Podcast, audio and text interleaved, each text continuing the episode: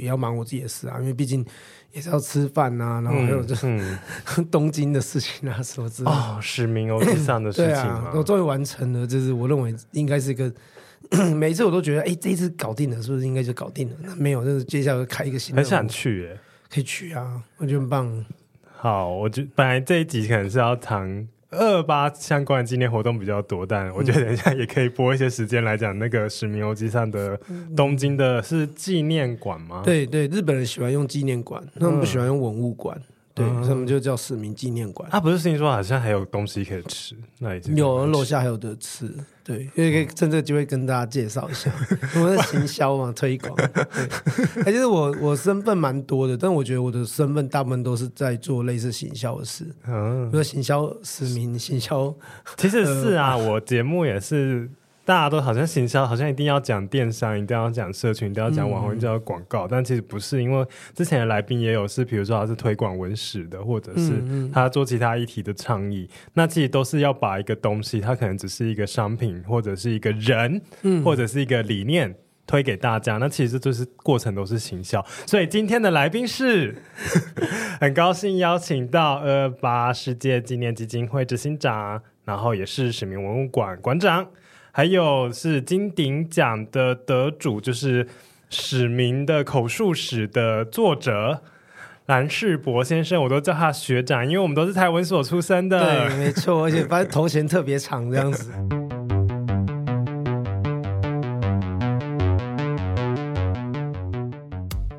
大家好，欢迎收听行销啪啪啪，我是你的 Podcast 主持人 TING Ting。感谢学长的到来。Hello，对，大家好。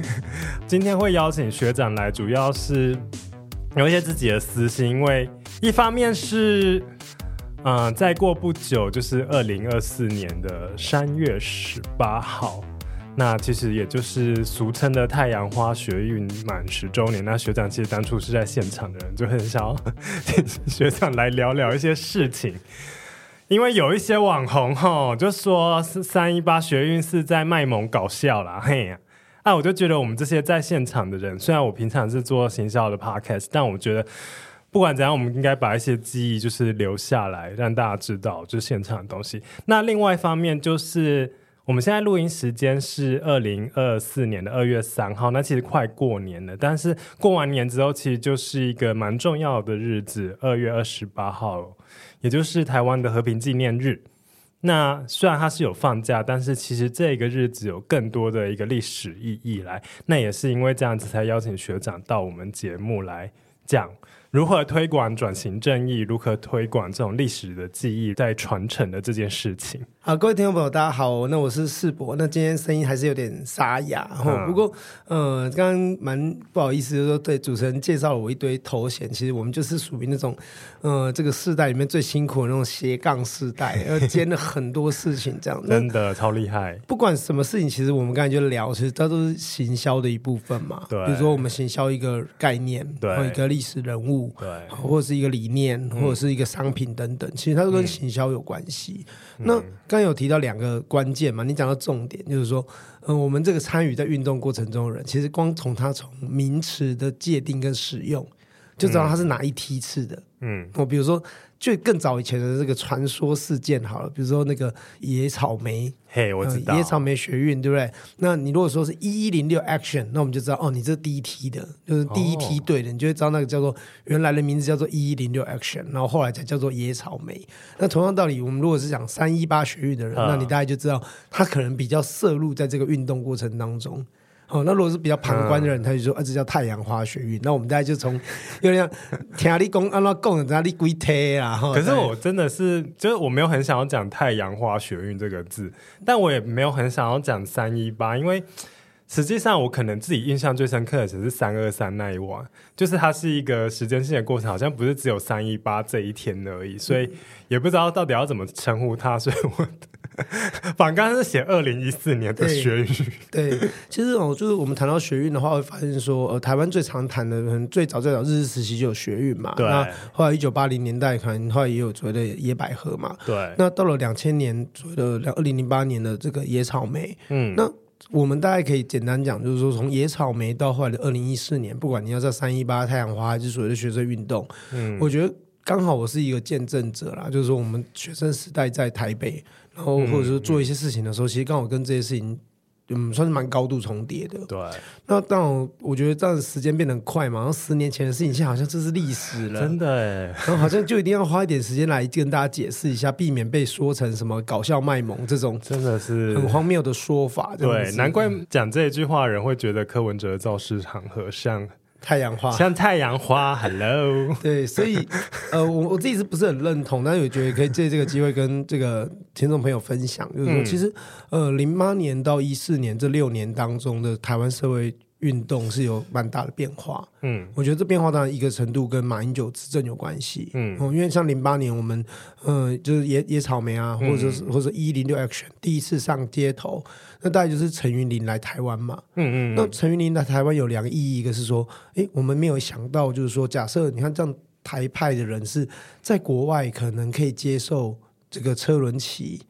哦，可是，在台湾岛内可能就比较不能够接受所谓的中华民国国旗。嗯、那但是，我觉得共识是说，哦，他们我们会觉得说，啊，这个至少在面对外国人的时候，大家可以接受这个旗子作为一个共同的象征。嗯、那零八年的时候，就是陈云林中国的特使来到台湾，然后马英九就禁止全台湾的人拿着所谓的中华民国国旗。然后这件事情其实引起了蛮大的冲突，然后电视新闻啊、报纸啊，然后包括。就各种的影响下，其实，呃，那时候大概我们在行政院抗议的时候，门口大概在四百人吧。嗯，哦，那时候二零零八年嘛，四百人左右。那你看嘛，那为什么到一四年的时候会成为一个那么大的集会游行运动？嗯、所以其实这个是一个脉络的过程。然后我觉得过去我们有一些整理，其实可以跟大家讲，有两个东西很重要。嗯，一个就是智慧型手机，然后第二个就是高速铁路。对。啊，这两件事情其实是学运，没有 FB 吗？我一定没有 FB，有、呃、有 FB，FB 就是智慧型手机。哦、对，就是就其实你看零四年的呃一呃零八年的时候的野草莓学运，其实它建立在 BBS，嗯，它是在 BBS 上面串联的。然后呢，然后那时候其实在台北部的学生，他加起来在四百人左右在，在在在台北，那台台南或台中也各自有生源活动。可是随着高速铁路的普及运用，还有你刚才讲到最重要的是脸书，嗯，FB 这个串联的社团的这种串联形式，它就让全台湾的意义型团体改变了。哦、它就从一个呃学校内的社团变成区域内的团体，然后再透过区域内的团体变成，比如说当你有事情的时候，大家都会去支援你，嗯、所以我们就在你那边连接过一次。嗯、然后当有一天我又发生事情的时候，大家又来这里再组织一次，所以它就变成一个社运的网络。嗯，所以我们讲社运圈或者是意义圈，其实我们可以解释成说，零八年以后，其实它重新产生一次呃量变跟质变，也就是说，它开始形成了有一群人，可能这一群人可能广义上来讲，就是说你可以分辨得出，比如说你苗栗的，你台中的，好像我以前开咖啡店嘛，所以那时候后门咖啡这边有一一帮人，就是你知道有一个一个，我我自己的解释是它很像部落，就是有一个一个部落，然后这个部落里面都各自有自己的联络网络，然后动员体系。然后每次有运动的时候，就会去联系这些所谓的部落的头人去参与这个运动，所以大概就是从零八年到一四年就开始产生这样的一个质变的过程。我相信我们节目的听众可能比较没有在这么的关注在政治运动或者是社会运动，所以刚才其实讲的，我觉得有点深入的东西，可能对我们听众会有一点点的门槛。嗯，但我想要讲的是，就是因为其实最近就是很常看到说有一些。比较年轻的小朋友会说啊，就是可能被骂一下，就说现在没有言论自由，然后现在什么哦，现在是什么威权统治或什么，就是大家在使用这些名词的时候是非常的草率，草率，嗯，好，草率，但就是会想要。请学长来聊一下，就是其实台湾在过去可能是二零零八年吧，这真是或者是我我是野我自己个人是野草莓之后才开始，我自己印象中我最开始关注公民运动可能是那个国光石化。哦，嗯，是彰化那边，对，然后还有的台中企鹅馆呐，就是胡志强要莫名其妙要盖一个企鹅馆，然后后来又变成白海豚馆什么的，其实我们。在我们的求学时代，就是学长是四十出嘛，对，台湾其实有发生非常多的一些社会运动，时间序我有一点记不清楚，但可能比较代表性，比如说像是大埔的张药房的事件，一些拆迁的事件，桃园航空城或者是什么，就是在某一段时间，其实台湾的。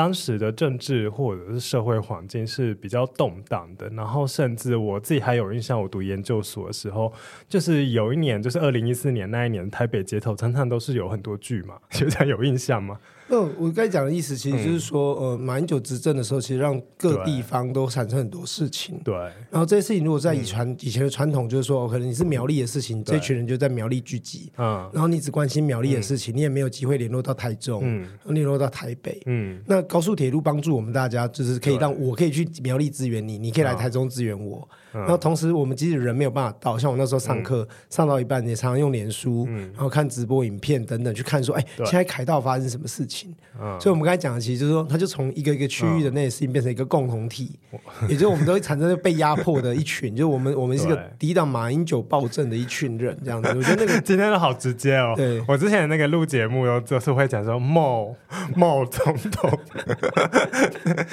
大选后大家都放开了，就是对，啦，就是马英九啊。气死了！那个、没有，我只是想要补充一下，跟听众朋友可能是比较年轻，因为我还是有那种二十几岁或者是的听众，可能讲一下，或者是以前没有那么关心政治，就想要讲一下，说可能当时台湾社会是一个蛮多可能冲突或者是抗争的一个时代，然后所以我我们两个才会，应该不止我们两个，就是很多真的是有在二零一四年有在运动现场的人都会。对某一些人后来的一些讲法是非常生气。对，因为其实我觉得大家是一个不得已涉入这个过程啊。比如说我读书，那为什么我要参与街头，或者我要去做运动？然后就跟我我我后来开咖啡店，那为什么我要去？就是有点像，就是去参与这么多杂七杂的事情。然后如果我是一个嗯很稳定的民主国家，其实我可以只做我自己的事。对啊，就是每风花雪月啊，看电影啊，听音乐啊，但是。都我觉得这是在一个脉络里面被扯进来，也就是说，呃，对于这个社会正义，或者是对于整个我们讲的，就是呃，这个政府统治过程中的许多。民众的意见没有办法达到反应跟回馈，那就是自然就会造成说，觉得应该要做更多一点的表示。而这些东西其实，哦，我们现在也许可以看到，就是说，哦，嗯，十年过去，好像这些东西好像开始被淡忘了，或者说，可能有的人从头到尾都没有理解为什么一个运动会发生，或者有的人以为是嘉年华，好像很有趣。对，或者说，哎，好像就是事实上，一个运动它不是一个我们讲的，就是说，它其实不是一个。突然发生的事情，它其实是有脉络的。那我刚才讲的其实是脉络，嗯、就是说，从零八年以来，有一群人，可能各个学校的社团，嗯、然后后来这群各个学校社团的人，有的人毕业了，有人还去学校。那毕业的人就回到地方去，又参与了地方的抗争。嗯嗯。那这些地方上的人，年轻人、青年世代，然后联合各个学校的社团、学生，那就会变成一个网络。而这个网络其实是很紧密运作的。所以有时候我们会讲说，哎，我们为什么刚才就提到一个最直接的身份身份的说法，就是说，哎，从你。讲一个运动的名词，就可以知道你摄入它的早晚。然后，其实摄入早晚差别是什么？就是你有没有把自己投入这个运动里面，或者你有没有那个身份认定或身份认同的感觉？那当然，这个不是一种资格论，而是说你就可以。我们要讲的其实是说，这个过程是很艰辛的。为什么？因为比如说，我们像今天我知道，呃呃，哪一天要去行政院前抗议，或者内政部前抗议，那就会有人来通知我们。那我们可能就要再通知我们的朋友们，然后有有空的人就去，然后甚至会衍生出一种分工合作的机制。我记得我第一次去是 就台大的那个苏硕斌老师啊，就带整门课大家一起过去。对啊，没错啊，没错。我那时候第一次参加野草莓的时候，还有那个什么那个呃，前一天还要把报告交出去哦。野草莓是二零零八，跟大家讲一下。然后隔天隔天张永勋老师就就就很啊，我觉得他是技术性的说他身体不舒服。所以当天停课，然后我心里说：“老师，如果你不舒服，你是不是可以前一天先讲？我是不是就可以先不要交那份报告？”野草莓是怎样的一个运动啊？可以请学长跟我们大家讲一下。嗯，其实我这边可以跟大家推荐两部纪录片，就是我觉得野草莓可以看那个叫做呃广场。同样都是姜伟华导演的纪录片，一部片叫《广场》，然后第二部片叫《街头》，然后这个主角都是这个我们社团的学弟，一个叫张胜涵的人，用他作为主要视角去传呢。那刚好就会看出两部片一个两个运动的差别。其实野百合学运就是因为野百合学运有一些学生领袖，而这些学生领袖参与了政治运动，嗯，所以野草莓其实在一开始的时候，他就很诉求，其实是一个他不希望有中心的，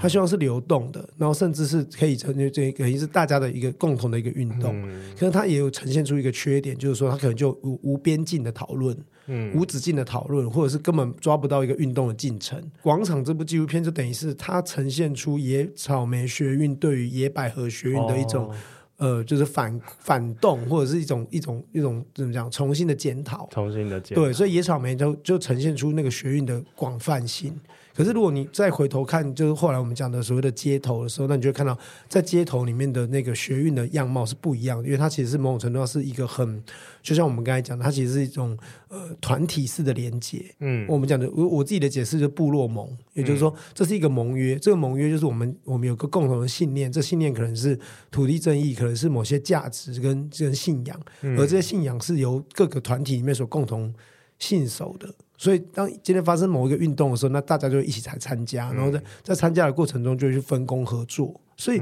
很多人都误会，就后来就是说，哎，那说太阳花学运里面创造了三个重要的人物，比如说这个 这个陈伟霆、林非凡、黄国昌，这么快就要进到这里了吗？对啊，但事实上不是，就是我们可以跟大家解释，就是说，其实太阳花学运应该说。更早一点，从零八年到一四年的这个学运，它其实就是一个很多的东西在连接，它是分工合作的。比如说，我们就是从头到尾就是纠察组，嗯、就我们从零八年到一四年，就是只要有运动，我们有加入，我们就是做纠察。所以野草莓的时候跟后来的。太阳花，好对，还是用太阳花。其实有很多的主创团队，可能是那些讨论的一些政治的核心成员是同一批的学生。嗯、可以这样说啊，就是说，比如说他原本读大学，然后后来要读研究所，然后博士班。对对对对，没错没错没错，就是他其实，因为他的年时间其实并没有隔得这么那么远。所以大概就是只有一个人从大学生变成研究生这个阶段，他就会参与过两次运动，嗯、然后你可以看得到他们的改变。然后人员其实有很多时候是重叠的。嗯、那你也可以看到，比如说就是啊，这这这也要跟大家开开个玩笑哈。那你看，就是我在那个广场的纪录片牵的那个。我老婆的手，然后到街头，我还是牵着我老婆的手，人没有换，你知道吗？这个就可以看到一个人的这个转变的过程，这样的。好险我是同一个的，好、哦，不然就留下。不同也没关系。我突然想到，我那个我有一个学姐，她就是小时候被爸妈带去参加当时的那个反核游行，她现在也是个大正妹，然后小时候也很可爱，所以又留一些照片。然后后来她参加反核游行，后来她又组织那个，因为她台中人，然后又组织台中弃儿馆的抗议运动，就是她也是。一个在运动现场，然后记录了她一部分的人生的这样的一个人。对，所以是比如说那个纪录片里面就会看，你就看到从呃，其实那个那一个时间点刚好就是一个人从大学到研究所阶段，嗯、他也会转变，运动也会转变。但是这个运动我们要讲的其实是。嗯呃，太阳花学运其实它从一开始就是一个合作的，对。那合作的过程，也就是说，其实并没有谁可以把这个光环收揽走，那只是说最后被媒体的一个引导下，变得好像是哦，就是集中在就某一些人这样，或者是最后选票集中到柯文哲，但事实上不是，它其实是很多公民团体共同努力下的结果。我还记得刚开始是因为我其实我虽然那时候已经在就读台大了，然后但我不是相关成员的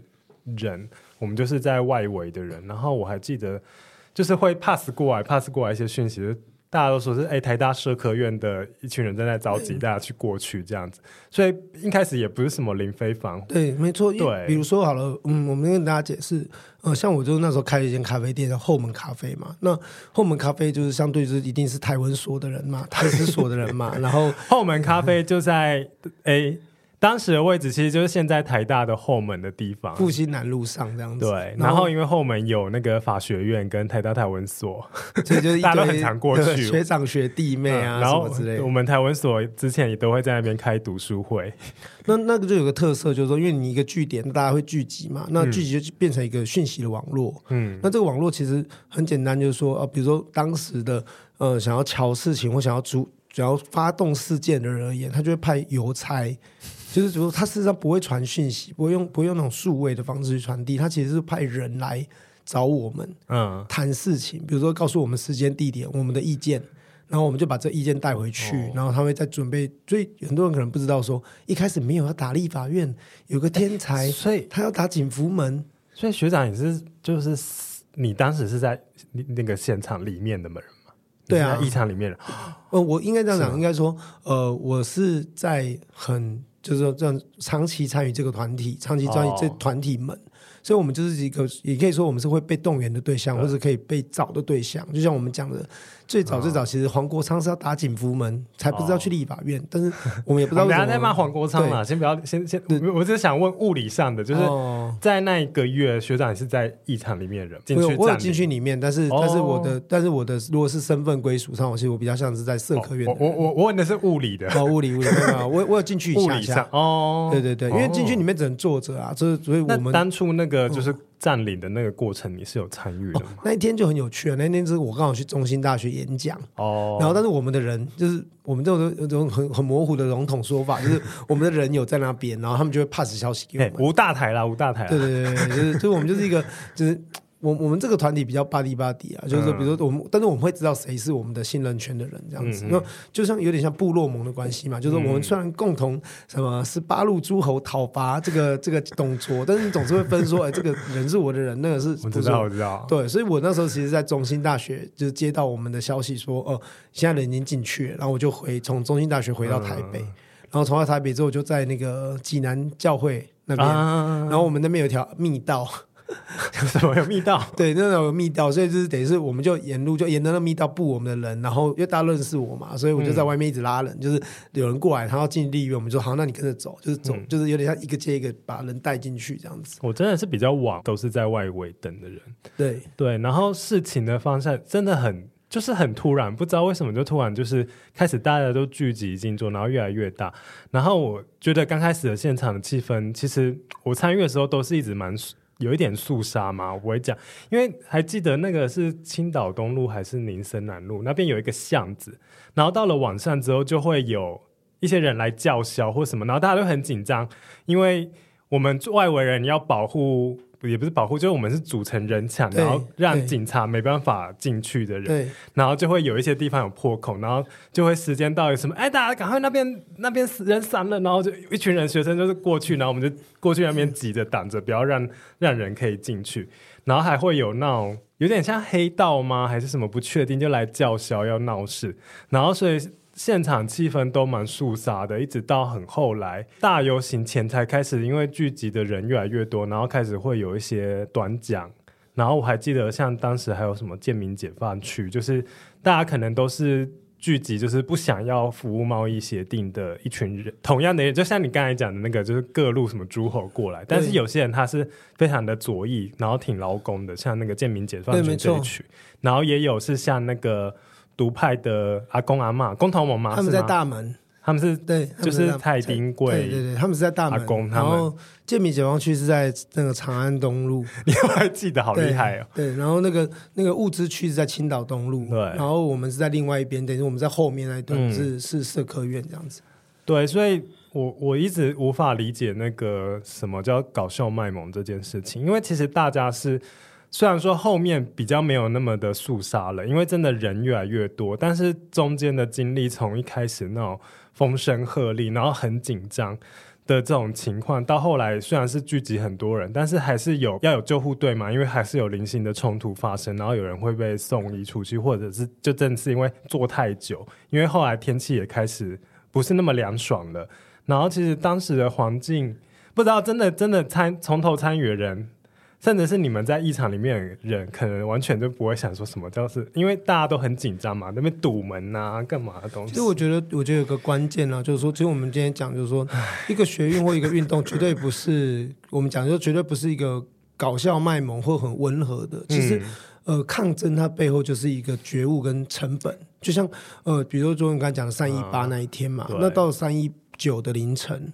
其实三一九、三一八的在两两点左右吧，我们就把青岛东路的铁门拆了，哦，然后所以才会占领到立法院的广场。因为你你把那个门拉开，也就是说我们有一批，呃，我们不是我们，应该说这参与的群众们其实是先越过了围墙，然后越过围墙之后呢，就去按那个按那个铁门开关，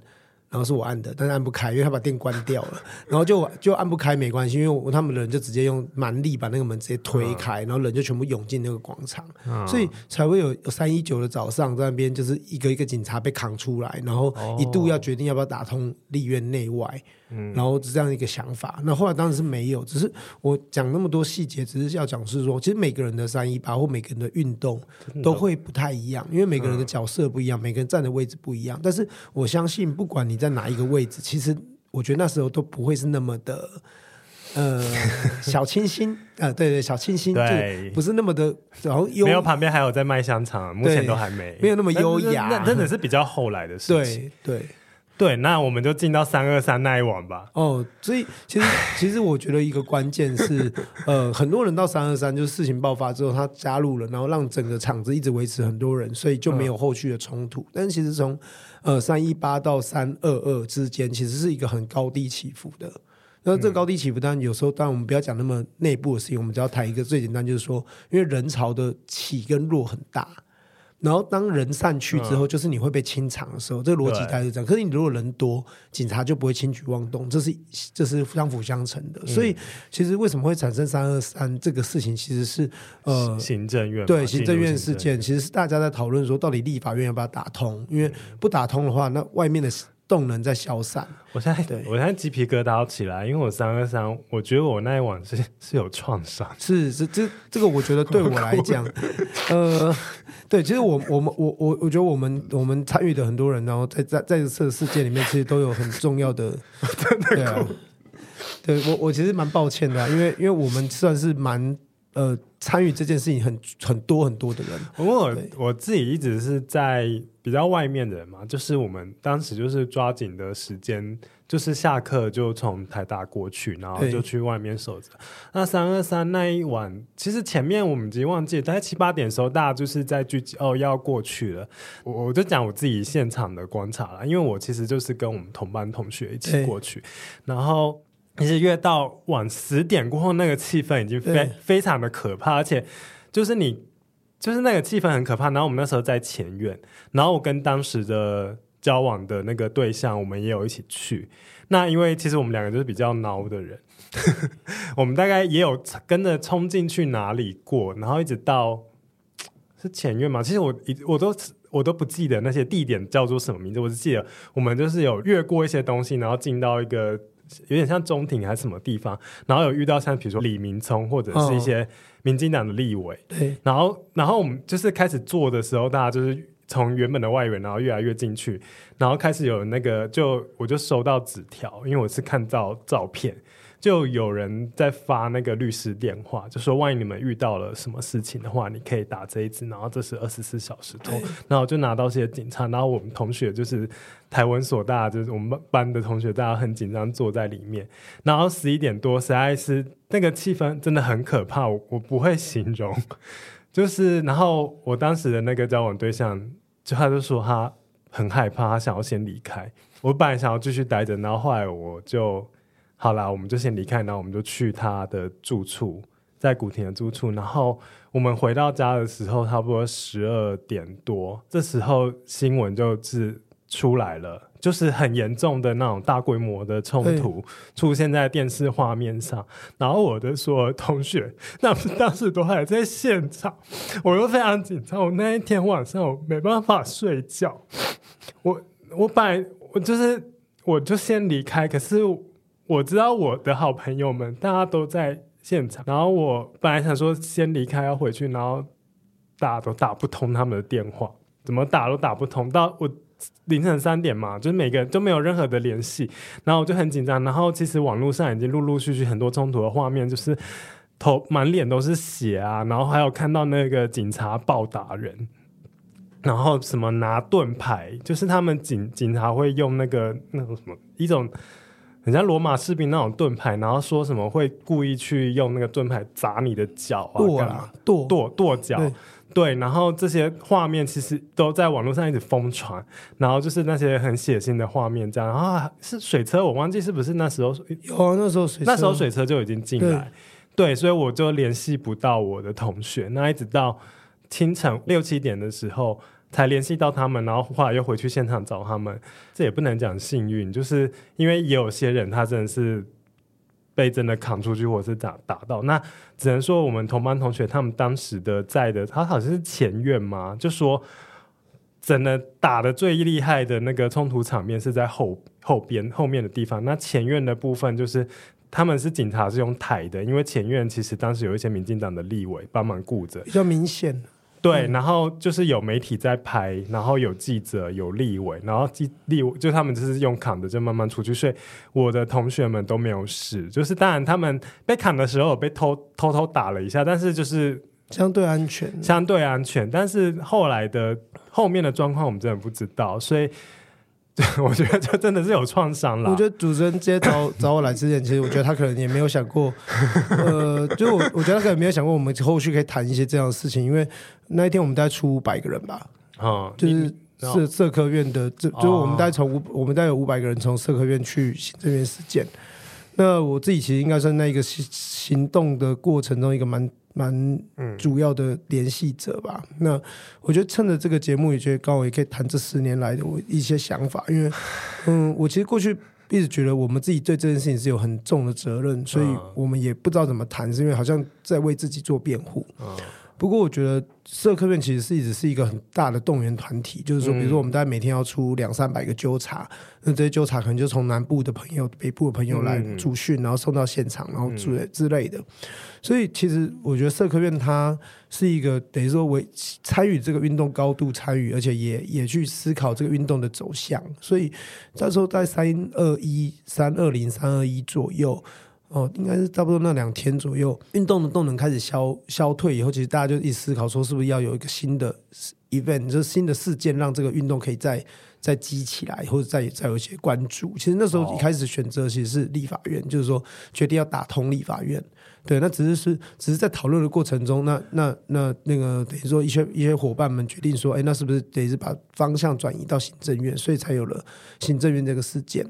那我觉得我们有一个最大的教训，其实是我觉得就如同我们现在会讨论十年后年轻人可能不知道什么叫做真正的所谓的这个被剥夺言论自由一样。我觉得那时候的我们也太年轻，而且我们也没有经历过真正的党外狂飙时期，我们没有意识到警察会打人。我觉得这个是我跟。我的学弟们讨论这件事情的时候，我们最大的检讨没有。而且你回头来看，其实事实上进去立法院跟进去行政院所做的事情是一模一样的，就是你们都是进去坐下来，进去坐下来。可是选择是立法院的警察没有打你，可是行政院的警察打了我们。所以我觉得这个才是最直接的所谓的所谓的国家暴力的展现，就是说，其实我们都是和平的表示我们的意见，但是和平表示意见的时候，国家会选择用他的方式对对付你。所以我觉得这个才是我们今天回过来谈，为什么一直说这不是一个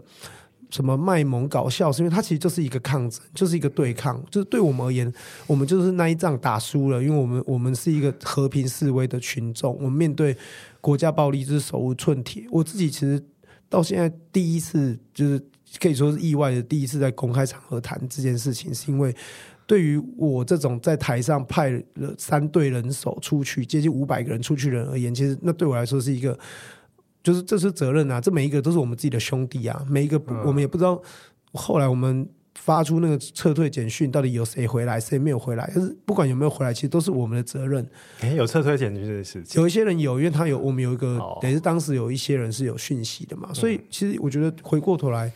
我们都是善良的人，我们善良的人会去检讨很多事情是，是比如说我发这个简讯对或不对。那同样的，收到简讯的人也会反也会反省自己，我我离开了对或不对，我留在那里对或不对，我的朋友在那里我对或不对。其实我觉得，我觉得这都帮助我们可以成为一个更好的人，但是这不会去影响我自己对这件事情的反省。就是说，我们是不是真的意识太轻忽了这个国家暴力，或太轻忽了？马英九政权或太轻忽了所谓的威权统治，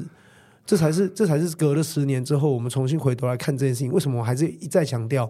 三一八或太阳花，或者我们可以说是从零八年乃至于更早以前的党外抗争，嗯、它其实都不是课本里面的一行字而已，因为那每一行字都是血，都是泪，都是汗，就是他花很多精神要去联系，要去组织，然后要去有以卵击石。对，那而这些东西，其实我觉得现在的年轻人他可能没有机会参与，可是我觉得我们也许是有那个责任，应该让他们体会到，就是说，其实我们现在看到的这些东西，它不是天上掉下来，它其实是我们我们我们即使只是参与了一点点，但是我们也是很幸运，是我们有参与到那一个跟国家暴力对抗的那一个过程。我记得二零一四年可能四月都还有活动，然后就是四月的是。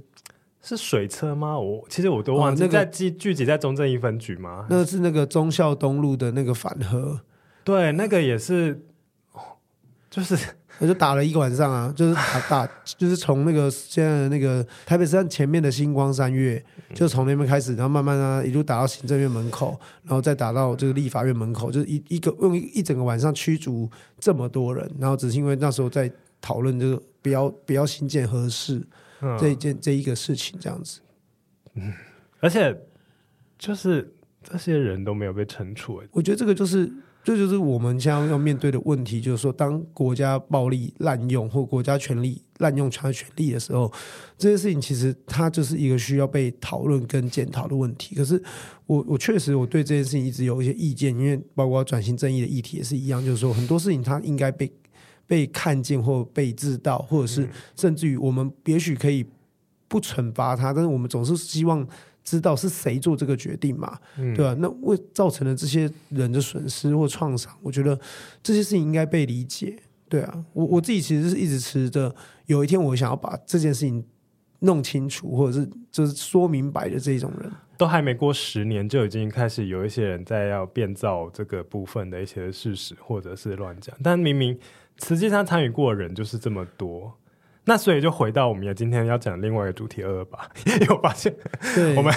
花了很多时间在讲，但你要知道，你要知道，其实我们刚才讲的这些事情，比如说我们刚才讲的三一八，我们讲的这些学运、社社会运动等等，其实其实它就是当代的二二八。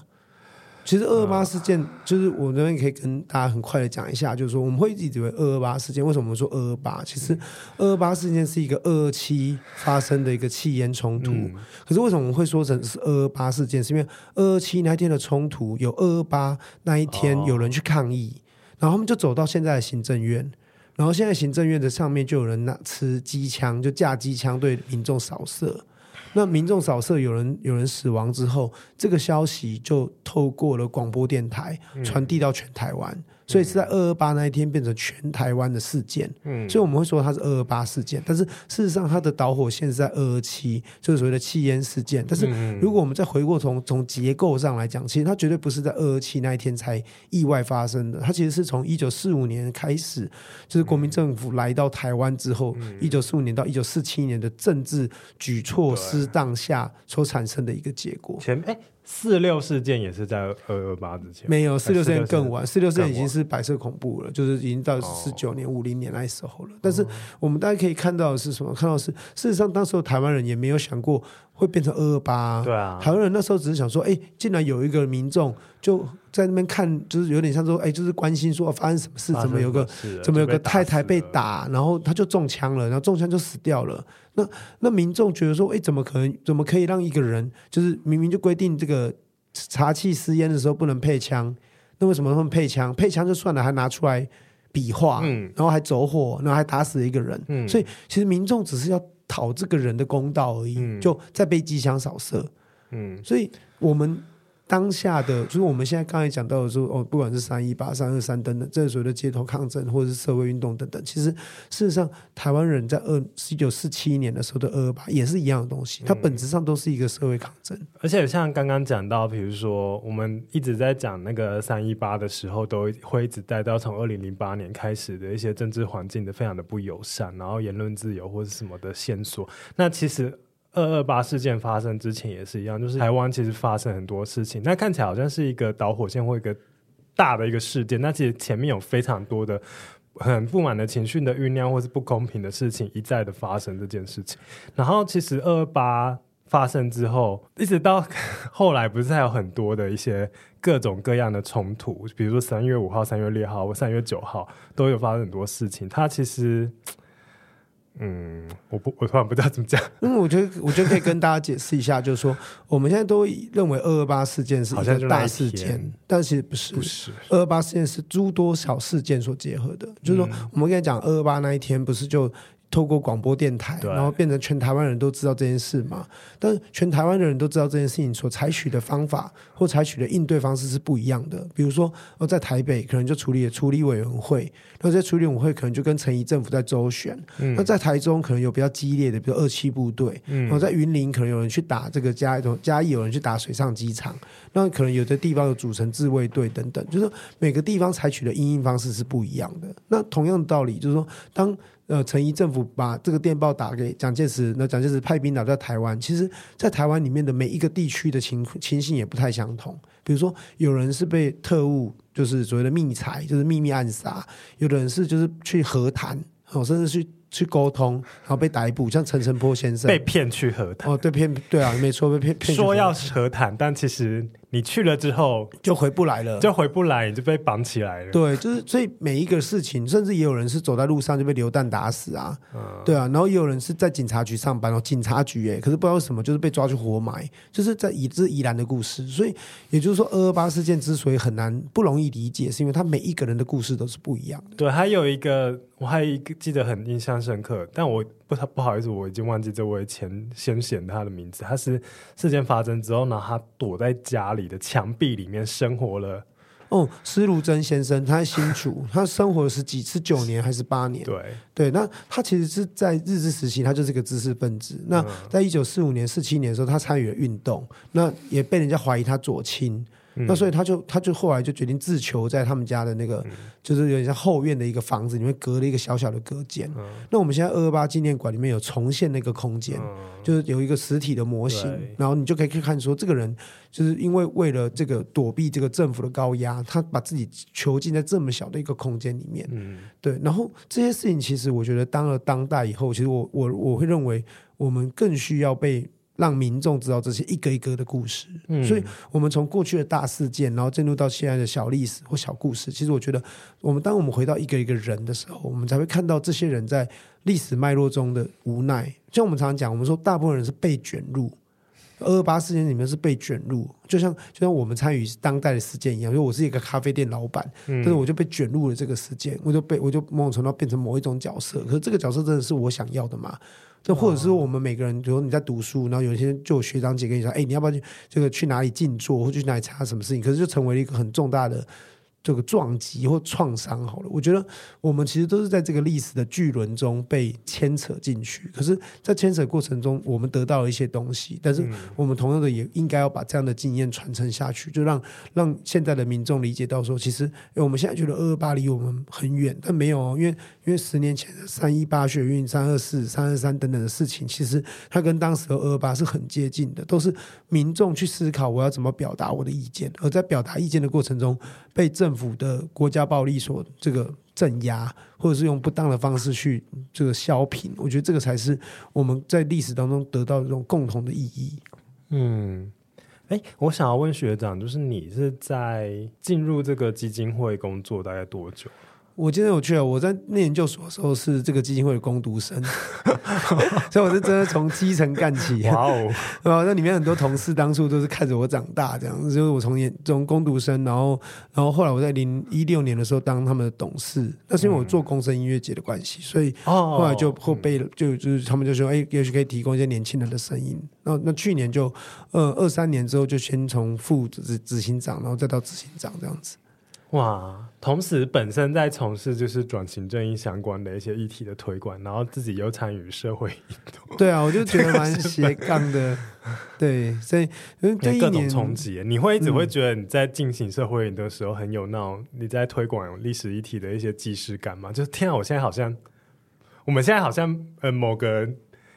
五零年代为什么一个一个人或什么之类的？我我在十几年前带入这些事情，会啊会啊。我我十几年前我就想过说，哎，这个哈，我现在在做这件事情哦，在哪一年代的时候，这个判刑大概是多久？呃，这件事情大概是十年，这个事情十五年，然后这件事情是，哦、对，就是好了。我觉得社会可能还是有进步吧，至少三二三我们在一起。如果我们是在四五零年代做这件事情的话。对，可能就应该都已经 是。就其实，其实我觉得这个 呃，扫射社会是很进步的，但是就是因为社会进步的过程中，会让呃大部分人没有办法意识到这些东西是有代价的。对啊，就是说好，可以可以自由的录音。真的，然后自由的讲话，或者是会表达意见，不是讲蠢话被人家反驳就叫没有言论自由，好不好？那傻眼！欸、你可以想象以前人家只是拿个中华民国的国旗在街上挥，就被警察打这件事情嘛？对啊，就被警察把一折旗子折断了。对啊，对，你可以想象，就是去抗议示威抗议，然后。警察就把你就是在，然后丢到那个荒郊野外，然后放放你这样，然后你接下来就要走三个小时、四个小时的路，然后回到台北市。我都很幸运，因为我都被载到那个台大后门就放我下来。但、哦、我朋友为什么、啊、他们载到林口？对啊，我是有有我听他，我朋友好像被载到北海岸什么，就是他们才喜欢把。人就是载到很远、啊、很远的地方，然后你可以想象说，我今天就是一个女学生，然后我就是是哦去反参加反核游行，然后就被水柱冲冲到那个上衣都掀起来，然后跑出内衣什么这样子，然后非常狼狈这样。这些画面这些照片，我记得当时都有看过，没有人会想要经历这一些。我觉得这个就是我们现在为什么今天会想要说谈这件事情，其实是我我其实我爸妈不知道我做过。这些事情啊，就是就是怎么可能？你都要都你都去选举了？就是如果我爸妈其实不知道我，就是就是我妈妈那时候三三就是三一八学运的时候，她打电话给我，她问我说：“啊，你打刚这一下这么聊？”就是她她她知道，她就她知道我坐，她她的想象是我是坐在那个马路上，然后然后去就是表态的这这的同学，但是她可能不知道我摄入的程度可能很。蛮蛮蛮深入的这样子，我爸妈是知道，然后我们都是跟他说：“哦，没有啊，现场很安全啊，大家都坐在这边而已啊。”但但其实，后来就哇哦，对啊，那我觉得其实这个真的是借由这个机会是，是其实要让大家知道说，其实呃，这个社会的进步是很缓慢的，然后这个每一个进步是有代价的。可是我们在代价的过程中，其实我觉得。我们现在看到的是有些人在滥用这个这个这个成果，嗯、比如说他讲了一个明明是很蠢的话，嗯、可是他会觉得，哎，这是我的自由啊，你不可以干涉我自由。事实上，没有人干涉。我发那个抖音的。奇怪的影片呢、啊，是我的自由，言论自由、啊。对，造假又怎样？对，没错。所以我觉得这个才是模一种模糊，就是一种刻意去模糊是非的问题。也就是说，你滥用你的自由，可影响到了其实是大家对于是非的判断。嗯、我觉得这个东西其实本身应该值得被讨论。当然，我们可能会回过头来说，哦，当媒体媒体分化下的时候，其实媒体为了生存，它是可以开始放弃一些所谓的查证的责任啊，或者是说深入探讨的责任等等之类的。但是不可否认的，我觉得程度上，你也会觉得好像，哎、欸，我们现在对于某一些人特别宽容啊。比如说，他讲的某一些，其实事实上你可以知道他的内容是有问题的。对。可是他是一而再、再而三生产。我觉得，比如说我们现在录音的当下，今天才有那个美国讲那个高端疫苗的保护力其实非常好这件事情。可是，在我们录音之前，有多少人可能在他节目中到各式各样的唬，去然后影响到可能是我们台湾生技业的发展这件事情。然后明明是一个好的一个东西，却一直承受这样的污名这件事情。让我蛮生气的，所以我我可以跟你分享一个最直接的啊，就是说，当有些人为了政治斗争，把疫苗这件事情，甚至特定疫苗去污名化的时候，嗯，其实它伴随的代价是什么？是它影响了社会上有人可能因为这些人的言论就不去打疫苗，对啊，然后。我自己身边就有发生这样的例子啊，就是他因为他没有打疫苗，所以他后来就罹患这个疾病，然后就过世了。哎，对我而言是什么？我觉得，我觉得当我有花时间去理解的时候，我就觉得非常的不公平，而且甚至是我觉得是很邪恶的，因为你是为了你自己的权利，你把一个举例来讲，全世界有这么多国家，台湾是少数国力国家的力量，国力能够允许可以开发疫苗的这样的一个国家，而且真的开发出来了。如果说今天没有全世界没有捐助台湾疫苗，那我们就得自立自强。那台湾又是一个在国际上没有身份的国家，我们加引号。那我们没有身份，所以我们很有可能得不到国际援助，所以我们自己开发疫苗，而且还真的开发出来了。我们没有人去质疑哦。你有你有注意到台湾社会啊，特别是特定政党，他们从来没有去质疑那些拿了补助但是没有开发出疫苗的厂商。但是他们花了很大很大力气去质疑开发出疫苗的厂商，嗯，那这样不是很奇怪吗？就是国家为了要研发疫苗，所以我们给了不同的厂商支持，希望他们开发出疫苗。那理论上不是应该要支持开发出来的有成果的厂商？就反而不是哎、欸，我们反而从来没有，我也没有说要去究责的意思，我只是说我们把目光全部都集中在。成功开发出疫苗的厂商，这样不是有点？就是考试考 考试考九十九分的人，九十五分的人要被检讨嘛，然后没有那个考试不及格人就算了，反正你就没有及格就算了，不讨论。我觉得这个才是一个很奇怪的这种社会心态，而且回过头来，我觉得这才是我们要看的，就是说我们缺乏。对于一个议题的，比如说深入的了解或深入的讨论，而这是媒体现在最最不常用的，因为他会拍的是，他会拿来炒作的是，比如说谁打了疫苗发生不适不舒服，然后可能就过世了，可是他也不会花时间去研究说，哦，到底他这个病因究竟是因为疫苗的关系，还是因为他本身自己可能有什么三高啊，或者什么慢性疾病等等所引发的并发症，他们不去追证追求这个，他们只是想要渲染出。啊，这个很可怕，欸，很可怕。那大家不要去打，可是不要去打的代代价跟结果是什么？他们没有要承担呢，啊，嗯，他们没有去承担。如果有人过两年之后，明明比如说像之前 AZ 疫苗，不是一开始因为台湾疫情估很好，然后没人打，然后有些要过期什么，然后才过了，现在才二零二四年，然后开始有人说台湾当初就一直都很缺疫苗，没有疫苗这件事情，或者说，哎。才过两年而已。对啊，他就因为他只有就是一个后四十年代啊，后四十年代就是你只要愿意说，一直说，其实你说的是假的，或者说的是错的，对啊，就也也可以被你讲的是跟真的一样啊，这才是最大的问题。然后我们男同志同性婚姻这件事也是一直有那种很奇很奇怪的造谣出来收割吗？唉。对啊，算了，真的要要抱怨，还要抱怨好久。所以我想回到，就是比如说像是两三年前的疫苗的事情，然后六七年前的可能是呃同性婚姻在争取的前面的一些冲突，一直到十年前的三一八，然后再到七十七年前，就是当那个历史事件发生之后，其实我们可以看到社会上其实会有刻意的去把一些事实去做掩盖这件事情。那基金会是。做了哪些事情去？我这样转的会很硬吗？不会啦，我觉得刚好是这样，就是说我们刚好遇到两个不同的现象，就是说，嗯，我们现在看到的是是从比如说十年前的三一八，那经过这十年当中，你会发现我们面对的其实是众说纷纭，嗯，各说各话，然后自己说一个自己的历史，嗯，那我觉得基本上大家都。可以符合他自己的经验或自己的眼光没有错，嗯、这个是事实。可有的人会下出错误的评价，嗯、或者甚至错误的评断，比如说、嗯、我反黑箱不反服贸，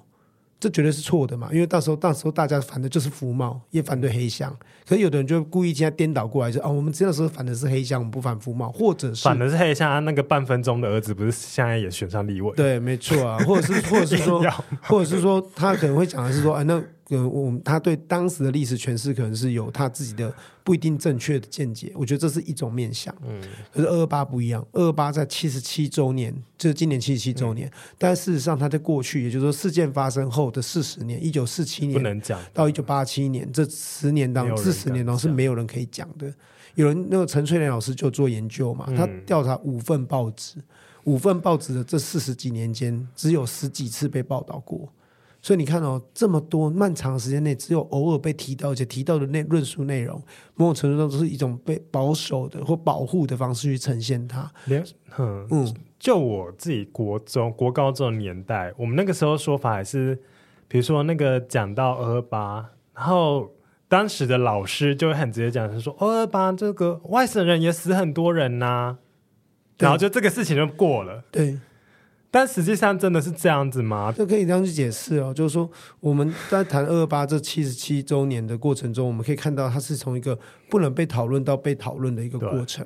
那但是这个不能被讨论的过程当中，其实有很多事情就会开始产生模糊跟失焦。嗯，那比如说我们现在最容易被讨论的，其实是那到底外省籍的民众有多少人受害或遇难等等。但是我们这里要必须跟大家讲，这件事情其实一九四七年事件爆发后不到一年内，其实政府国民党政府他其实就针对这件事情做过比较详细的清查。嗯，而这个清查就是什么？就是你有受到损失，你有受到损害，你有受到什么的，你都可以提出来申请。那事实上，这个清查你会发现哦，有的人连衣服不见了，他都会提出来申请。可是你也会发现呢，这件事情有个很有趣的特性是，谁会出来申请？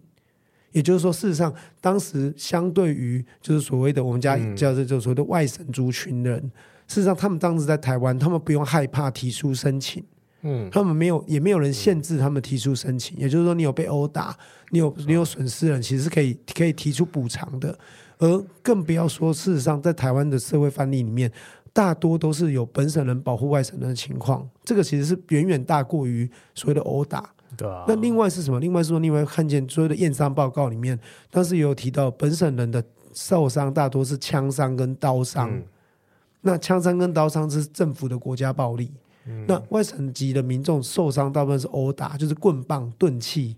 那大多数是伤，然后但是死亡的不多，甚至可以说很少。那可是我们会回过头来问的是，那为什么有人喜欢放大对某一种变成他想要把这个事情变成一个是族群的对立？是，所以我们这边可以也借这个机会跟大家讲，就是说，其实第一有有三个东西要注意。第一个，二二八不能解释成为气烟冲突，嗯、为什么？因为你如果只看气焰冲突，你就会忽略那一天对，因为忽略掉其实是一九四五年到一九四七年。统治的失能，这个才是最直接的原因。嗯，那第二是，你也不应该说成是官逼民反，因为事实上，二二八事件当中有很多台湾民众。第一个，我们谈官逼民反，就谈的是归属权嘛。那台湾到时候归属权是不是中国或者所谓的中华民国的？这个本身要先打一个问号。嗯、那第二是，如果是官逼民反，那是不是表示我们？这个中华民国政府对付的是所谓的反抗的民众吗？那不是哦。你看，我们刚才有讲到，有很多人其实是去和谈的，是去沟通的，是去翻译，谈判，然后就被杀了。对，然后就被遇难了。那这些人难道是反吗？所以也不是所谓的官逼民反。那我们要看的是什么？那再来就最容易出现就是所谓的族群冲突。嗯、所以族群冲突其实是把民众跟民众的冲突放大，嗯、可是去在淡化什么？是在淡化政府的责任。对啊，我觉得这个才是威权政府才是最大的关键。而且，如果真的那么喜欢去强调外省人受难这件事，其实像白色恐怖，对，这个也是一个最明明国国民党政府就是处理了非常多的外省人，还有澎湖的七一三事件，这些其他的外省族群也因为这个威权抵制而受苦。所以，我们应该去检讨是为什么当时会有这样的一个不正义的一些行公权力的实行，而不是说变成说哦，反正就是这个就是省级冲突啦。我也可以借这个节目跟大家讲，就是说，如果纯粹从比例上来讲啊，在白色恐怖的这个受难者当中，其实外省族群的比例是远远高过于本省族群的。对。但是为什么我们现在看到好像这个东西会出现一个鸿沟，就是说好像哎，好像特别的人注重这个白色恐怖的平反，可是好像外省族群并没有特别重视。我觉得这可能跟什么有关？我觉得这个一部分跟遇难者本身后来的，就是他的、嗯、他的后代。他们本身第一个很很多人，像举例来讲，二二八的受难者绝对不是只有申请补偿跟赔偿的这些人而已。对啊。可是有很多人遇难的时候，可能十五岁、十六岁、十七岁，他根本就没有小孩。那没有小孩，就没有人说他的故事，没有人没有人传递这件事情。当他的爸妈不在了，或者当他的兄弟姐妹没有把这个故事搞讲出来的时候，其实他们的故事就消失了。所以我们要讲的，其实是我们多时候我们会说啊，你又不是后代，像我是第一个不是后代的执行长。我不是家属，可是我，可是我是第一个接二二八执行长的人，但我不是家属的身份。那人家可能说，那你不是家属，你为什么接这个身份？就如同你不是见证者，你为什么要谈二二八？可是回过头来，我们要面对的问题是，那所有的历史不都是在理叙事、阅读、理解，嗯、然后跟有共感，然后所产生的吗？对吧？不然一千年前的历史，你要怎么？怎么去理解它？你要怎么？你你为什么可以理解一千年前的历史？所以我觉得这才是我们现在在谈转型正义的一个最大关键，是我们都可以把之前自己亲身经历过的事情，其实都可以做一个呃套用，然后甚至可以透过这个方式，让你自己更接近这个历史。而且某种程度要要更要小心的是，其实，在台湾的一个历史发展过程中，都是统治者对于民众、对人民的压迫。可是我们民众常常会在一些奇怪的言论下变成好像民众跟民众在彼此对立，但是不是？事实上是我们大家都应该跟政府去讨我们的公道，或者是讨一个真相，或讨一个正义。我觉得这才是我们大家应该团结起来做的事情。可是这个真的好难哦，就是当我们讲这件事情的时候，就就是一定会有人说。啊，你在挑起仇恨啊，或什么？所以基金会这边有没有做一些可能是比较创意的方式，或者是婉转的方式，然后来讲这个东西，但是是降低这种大家的可能是一开始的抱持的这种敌意吗？我其实我觉得现在我们要从一个长期的发展下来讲，其实我们已经远比以前好很多了。你看四十年前是不完全不能讲，到郑南榕开始，郑南榕先生开始，他们开始让台湾社会开始重新。愿意去谈二二八，然后很多家属可以在这个过程中把自己的故事讲出来。那其实家二二八基金会其实从过去最早期，我们是抚慰功能。嗯，然后到现在我们其实主要着重在教育推广，嗯，然后以及重新反思转型正义，然后甚至还有国际交流。那这是我们现在在做的事情，所以我们大概每年的上半年度，我们会以二二八事件以及言论自由为主题，我们会规划影影展，我们会办讲座和真人图书馆。哦、那甚至我们下半年度，我们开始用文化季，用剧作的表示，比如说话剧，嗯，然后舞台剧，或者是连同美术展，然后装置艺术等等，嗯、我们就开始希望让。不同的角度、不同的切入点，可以理解到，呃，这个事件离我们并不远，或者我们可以用什么样的方式，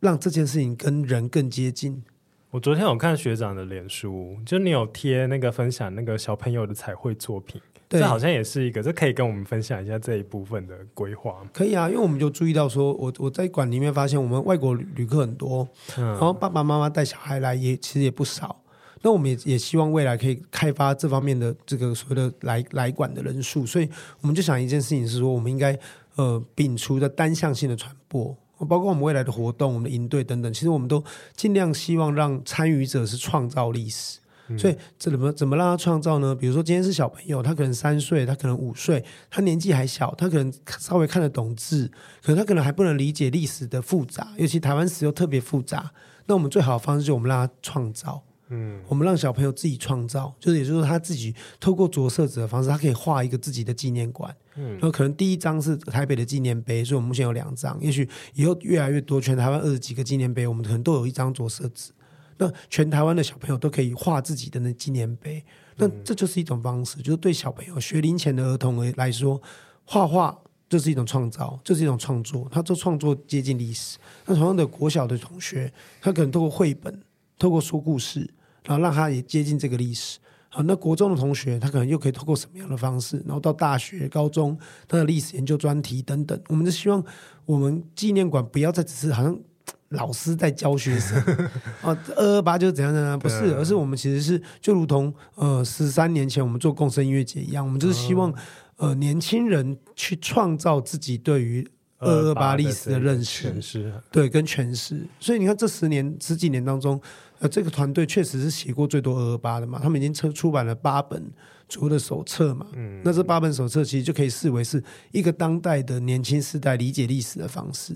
那我觉得这才是重要的。就我我我一直认为历史不是教条，嗯，也就是说，我们不要一直告诉学员说历史一定是什么，但我们不是相信。历史是相对的，我们当然相信历史有绝对的事实，嗯、我们也相信历史有绝对的善跟恶跟所谓的责任。可是，我们也希望这个东西是在在挖掘的过程中创造出来的。他在挖掘的过程中，他就会理解到说，诶，有些东西不应该被原谅，有些东西不应该和稀泥，或有一些东西应该水落石出。我觉得这个对于整个社会才是正确的，因为我们会看到某些东西，我们会生气。看到某些东西，我们会觉得不公平；然后看到某些东西，我们会觉得好像应该挺身而出。我觉得这个才是我们的先贤，或者说我们的受难者这些牺牲所给我们的最好的一个资产。那之前举办像这样子的纪念馆，有没有什么样的比较常遇到的困难点是呢？可以跟大家分享。我觉得比较重要的要突破，其实是说我们现在当历史教育有在教二二八，对，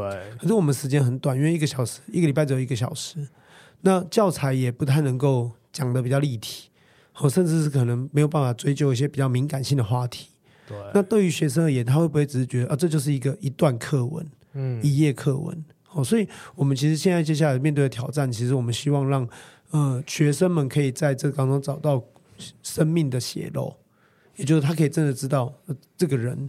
这个故事，或者是这个物品，然后至于他，或者他至于台湾史。要产生的连接是什么？我觉得这个会是我们未来很希望能够突破的地方。那你有推荐一些哪些的，比如说书啊，或影视作品啊，甚至游戏，然后是在讲台湾的战后的一些。可能是转型正义，或者是不管是不是二二八了，也可能是讲白色恐怖这些相关的一些历史相关题材的一些作品，你有推荐的吗？嗯，比如台湾当然不比韩国嘛，韩国的影视就非常进步嘛，他们针对他们的的历史，谈很多作品，不管近代或者是古代。那台湾当然二二八，比如最早最早是像天马茶房嘛，嗯，然后或者是悲情城市。对。那白色恐怖的话，当然我们会推荐是那个超级大国民嘛，嗯，然后或者近几年有所谓的返校嘛。好，那我们这也可以趁这个机会跟大家宣传一下，就是说，呃，我们这一次今年啊，就是做了这个所谓的电子书这个过程，也就是我们把呃第一步就是我们把十本馆内的著作，就本馆自己本身的著作，然后做电子书。然后让全世界都可以阅读，因为所以有我们节目的那个 折扣码吗？哦，我们 有，我们有，我们有直接可以这个赠送的部分。哦，我会把那个链接放在下面。对，就是我们可以直接在，就是等于说，这我们包括就二二八事件啊，乃至于二二八国家纪念馆的介绍啊，嗯、我们日文、韩文、英文，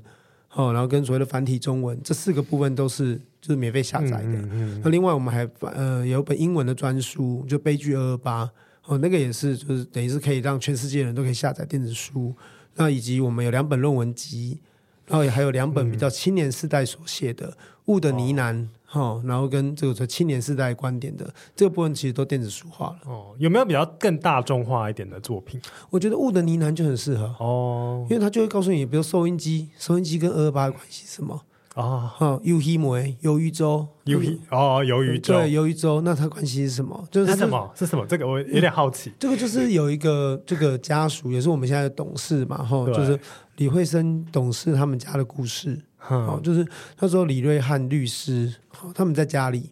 哦，那还有就是他们那时候两有等于是三个人在家里，然后本来就是准备要吃鱿鱼粥了，然后就被特务来敲门，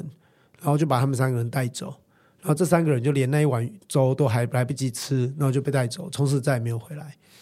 那那一天就是以后这个李约翰律师他们家属，就是以后每一年的那一天，他们就会就会煮这个这个食物。对，那这鱿鱼粥其实这近十年来，只要是青年活动，他们都会就是会在现场煮。给大家吃，我觉得它就是一个民族记忆，就是说我们会透过这个台湾人的食物去记得说，哎，我们有这些人的牺牲，然后有这个历史事件，嗯、所以我们就是用这样的方式去让更贴近你这样子。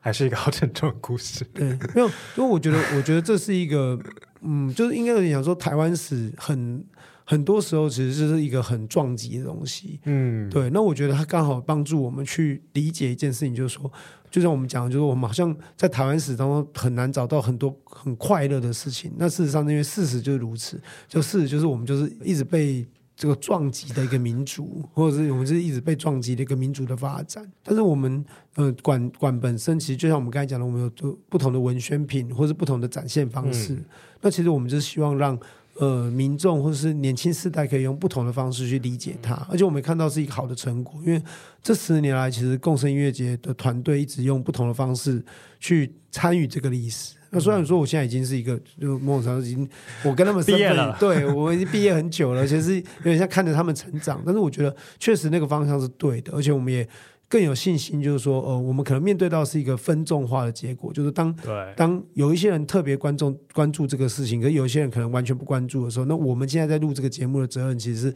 哦，我们就希望让至少有人听到，哎，原来是这样哦，哦，好像跟我原来想的不一样，哦，那也许这就是一种启蒙。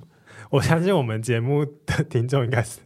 不是本来就有在关注这一件事情，是不？不过我觉得这个也是一个很重要，就是说，呃。我认为，就跟我们刚一开始讲的嘛，历史事件啊、理念啊、人物等等，其实它也都是需要行销。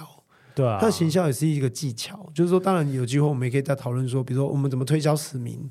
哦，它其实就是一个有技巧。你现在就可以啦，我们还有一点录音时间，我们就来讲聊聊史明吧。也可以啊，就是我觉得可以谈一些行销。史明欧吉桑，对，就过世了三年嘛，四年，但是我们今年啊东京也整理起来，所以我们。大概成为了就是整整个东亚很少有一个人能够在两个地方都有纪念馆，因为我们在东京的池袋新真味、哦、是在池袋哦，对，然后在台湾是在新庄，就我们都成立了他的纪念馆这样，然后我也。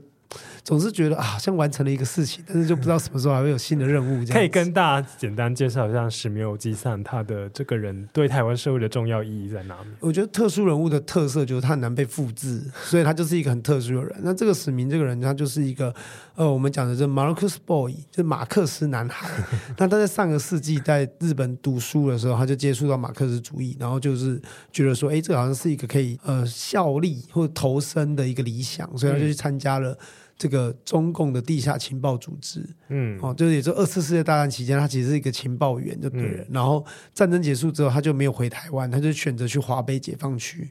然后他就最早一批发现中共跟他想的不一样，然后也跟中共嘴巴讲的不一样，于是他就逃回台湾。然后逃回台湾之后，他就发现蒋介石已经占领了台湾，所以他就想要刺杀蒋介石。然后事情爆发之后，他就逃亡到回到日本，就回到他读书的地方，嗯、回到日本，然后就在日本开了一间面店，叫新真味。嗯，然后他就一边卖面，然后一边做独立运动，这样子，然后做到就是九三年才回到台湾，然后一九年过世，这样子，一百零一岁、一百零二岁，嗯，左右才过世。嗯、那可以说，呃，他的一生就是一个传奇的故事，这样。那从每个环节都很多，几乎是可以拍成连续剧的的画面。其实台湾。好多人的一生都是传奇，对，没错。所以我觉得也是要让大家知道这些传这些故事应该是要被记忆的，因为这些人他们都是透过在他们的生里面做了很多的努力，然后共同的这些努力汇集之后，才有台湾现在的这个自由和民主。对啊，所以就像我们讲嘛，就是这一种典范啊，就是比如说，如果我们说二二八事件是一个集体记忆的话，那我觉得市民乃至于更多受难者等等的台湾人的故事，他、嗯、都应该被知道。为什么？因为这些故事可以。激励我们啊，可以砥砺我们啊，可以让我们想象说，当我遇到某一个情境的时候，我们可以得到一个对比参考的对象，我们可以找到一个坐标，那可以让我们自己更勇敢的往前走。我觉得史明就是这样的一个人，就是我们可以说他这辈子做的事情几乎都没有成功啊，对不对？就是说他做他最重要是台湾独立的政治目标，他也还没完成啊。对啊，那他做久不久久哎，他做一百零三岁，对啊，活了一百零三岁。史明是不是当初也有到那个二零一四年也有到三一八现场？没错啊，没错，他他也是有印象，他很积极去参加这些运动啊。就是你看到一个人，就是哦，我们常常讲啊，六十岁我要退休，七十岁我要退休。这个人一百零一百零一岁，他那时候应该是九八九十八岁啊，九十八岁的时候来。九十八岁还在，还去还去参加抗争啊！洪仲秋的时候他有去啊，啊。洪仲秋也是一个。对啊，那你就看到，你就看到说，哎、欸，其实这个就是，这才是台湾人真正有的精神。我觉得我们作为媒体或者作为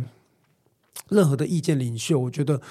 我我对某的意见很有意见，是来自于说，我觉得当你有流量了，当你有当你是一个意见领袖，当你是 KOL 的时候，可是你说我对这个社会没有责任。我觉得这样的态度跟这样的想法是很 ridiculous 的，是哦，我们都彻底从节目头到那个都在骂同一群同一组人，他们 他们也是我的朋友，我也认识他们，但是我觉得最近这几个言论我不是很满意的原因，是因为我觉得对于很多人而言，其实你看哦，比如国小外面的志工妈妈、导护妈妈，你说她是什么？她觉她不会觉得自己是了不起的人物，对。可是他会愿意，比如说，即使他的小孩毕业了，他还是愿意在那个路口照顾别人的小孩，照顾别人小孩的交通安全。为什么？因为他把他认为是他的 duty，他的责任嘛。我们讲欧洲的骑士精神，为什么？因为我是骑士，我是领主，所以发生事情的时候，我应该挺身而出，这是骑士精神嘛。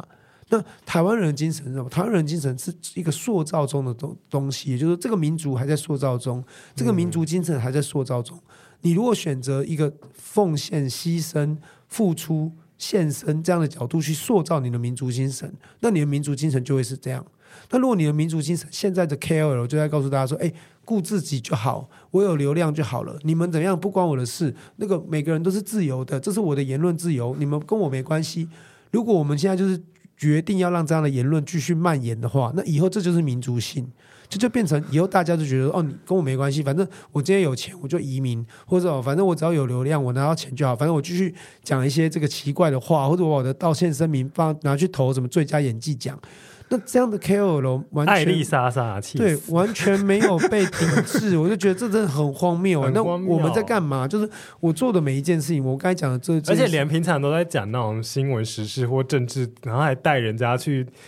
一些什么现场肇事现场，然后说嗯，他没有公众责任，或者什么批评，那你在做这些事情是干嘛？如果你真的是一个，就是在做一个很生活面的，比如说你就是一做美妆的布洛克，然后你就说哦，我就是教大家化妆而已，这我可能还可以接受。对啊，所以我觉得这才是要大家去讨论，就是说，我们 我们必须要意识到一件事情，说这个民族性是大家去共同塑造的，而民族性跟什么关？第一跟历史有关，嗯，第二跟你的行动有关，也就是你有历史感，你就会做出正确的行动，而正确的行动就会创造出新的历史，它就是变成一个正向的循环。对，那就像我们讲的史明呢，史明做的事情，可你也可以说他都没有成功，可是你也可以说他成功了，因为他留下某一种典范，他真的是就是。给大家很多的启发啦，就对于我们这些可能是愤青学生，我不会讲。对，你也可以说他就是，也许他说哦，那就是个 old school 老派的人物啊，老派的坚持，老派的等等。可是我觉得，那我们也可以从他身上得到一些我们应该学会的东西。我们也许也可以把一些东西不要学起来啊，这也是一种方式。可是我觉得不管怎么样，就是我们透过这些历史的观察或历史的研究，其实我觉得重点是什么？是我们要成为一个有记忆的人呢、啊？就是我们需要成为有记忆的人，不管是记得我们自己的故事，还是记得别人的故事，而不管是自己或别人的故事，其实都是为了要让我们未来在不同的时间点的坐标上面找得到方向。我觉得这个才是我自己参与这些事情的一个用意啊，因为我很多时候其实这几年才算是工作啦，不然以前都算是自工，就是说啊，那啊出事了，好，我们去看一下这样子，我店里就丢着不管，然后反正是搞我的事情这样子，但是我就觉得。对对啊，难道难道这不是我们的责任吗？那我也我也没有因为这样得到什么好处啊，但是我还是觉得这是我的责任。我是真的很有同感，所以也也才会有这一集，就是要要 学长来上自录性行销。本来想说，本来因为我们的节目真的是平常都是在讲一些行销相关我只来访谈的东西，当然也是有请到一些有台湾专业的朋友来分享这样，但今天真的是因为。被某些的言论或现象给气到，那有关于是真的是三一八就是要到了，嗯、然后二二八七十七周年，然后三一八十周年，就觉得好像应该把这些我们自己知道或者是经历的事情，就是在自己现有的一些渠道去做分享。对，我真的蛮推荐大家，如果就是呃，第一个就是说，我觉得。记千万要记得，就是不是每一个放假日都是在开心的。嗯，就我们当然并不是说你要在那一天很悲戚，而是说我觉得你都可以用一种比较尊重的心放在心里面去尊重这一件事情，尊重这个事情相关的人等等。嗯，那另外一方面就是说，其实你看，像接下来事件每个事件发生的过程中，其实也可以透过一些不同的方式去理解到底发生什么事。像我们刚才讲有几部纪录片，其实蛮推荐大家可以看，因为你就可以知道说，哦，原来那时候大概是这样啊。那到底跟我的关系又是什么？那为什么？台湾可以在这个近八年来，为什么经济会有一定的成长？那可能就是跟服服贸协定被退回有很大的关系。那为什么台湾会得到疫苗？因为台湾从退出就是撤回这个跟中国的贸易服务业贸易协定这个过程中，我们就可能跟这个美国的关系重新建立一个更紧密的连接。那所以他们在疫情过程中才会帮助我们，那我们度过疫情的难关，那同时我们也在经济上得到一些成长跟发展。嗯，我觉得其实它都是扣在一起的。说到二二八，对，就这不是一个，只是一个单纯的假日而已，所以大家可以去做很多有意义的事情，然后有很多的活动你可以参加。那所以是要带到二八基金会今年就是有做了哪些事情？我们今年在二月二十四号的时候记者会宣布，就是说我们在我们自己的本馆里面会有两个展览，嗯、一个是淡江中学展览，就是我们看到高中生在高中这个阶段。在二二八事件当中所呈现出来的一个行行动的能量，嗯，那以及第二个就是我们有展出南部的遗址，就是二二八事件相关的一些遗址的介绍。本馆的位置是在，嗯，就在建中旁边南海路 五十四号，而且二二八当天来的话，可能还会有小礼物哦。什么小礼物？哎，不告诉你，呃，但是可以来看一下。就我们希望你可以带小朋友一起过来，然后同时呢，我们那个今年的中枢仪式在嘉义。嗯，好，但是当天的这个二二八的下午，在自由广场，我们也会有共生音乐节哦的表演。那我觉得这个音乐节虽然事实上名称叫做音乐节，但是它的展览的内容之丰富哦，就是非常值得去看，因为你会看到的是一个很深入的讨论跟观点。对啊，就大家也不一定是说呃二二八就一定要。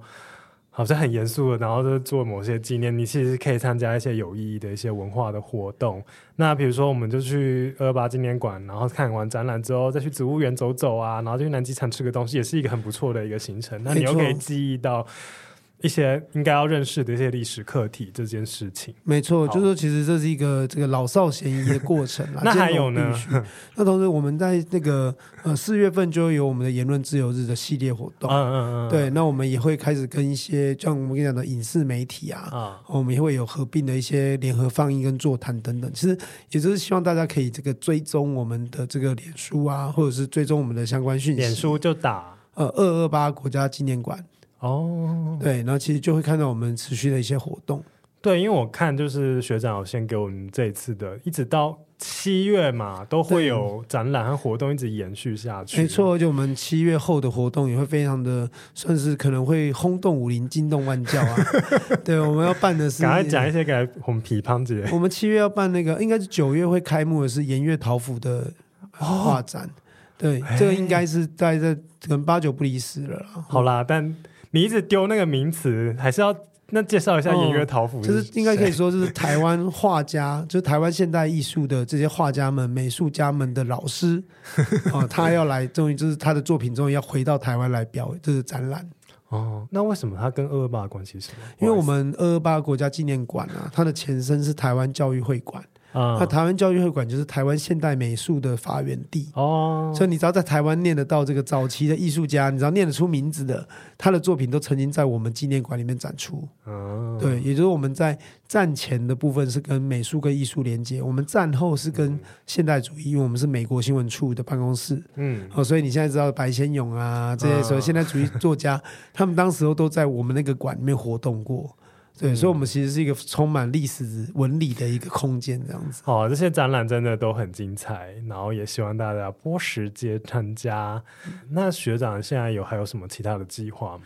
嗯，目前主要是以这个为主，哎，就是说，就是把、哦、把把，就是如同把使命推荐给新世代年轻人一样。那我们现在责任就是要把二二八事件，就让更多的年轻人认识他。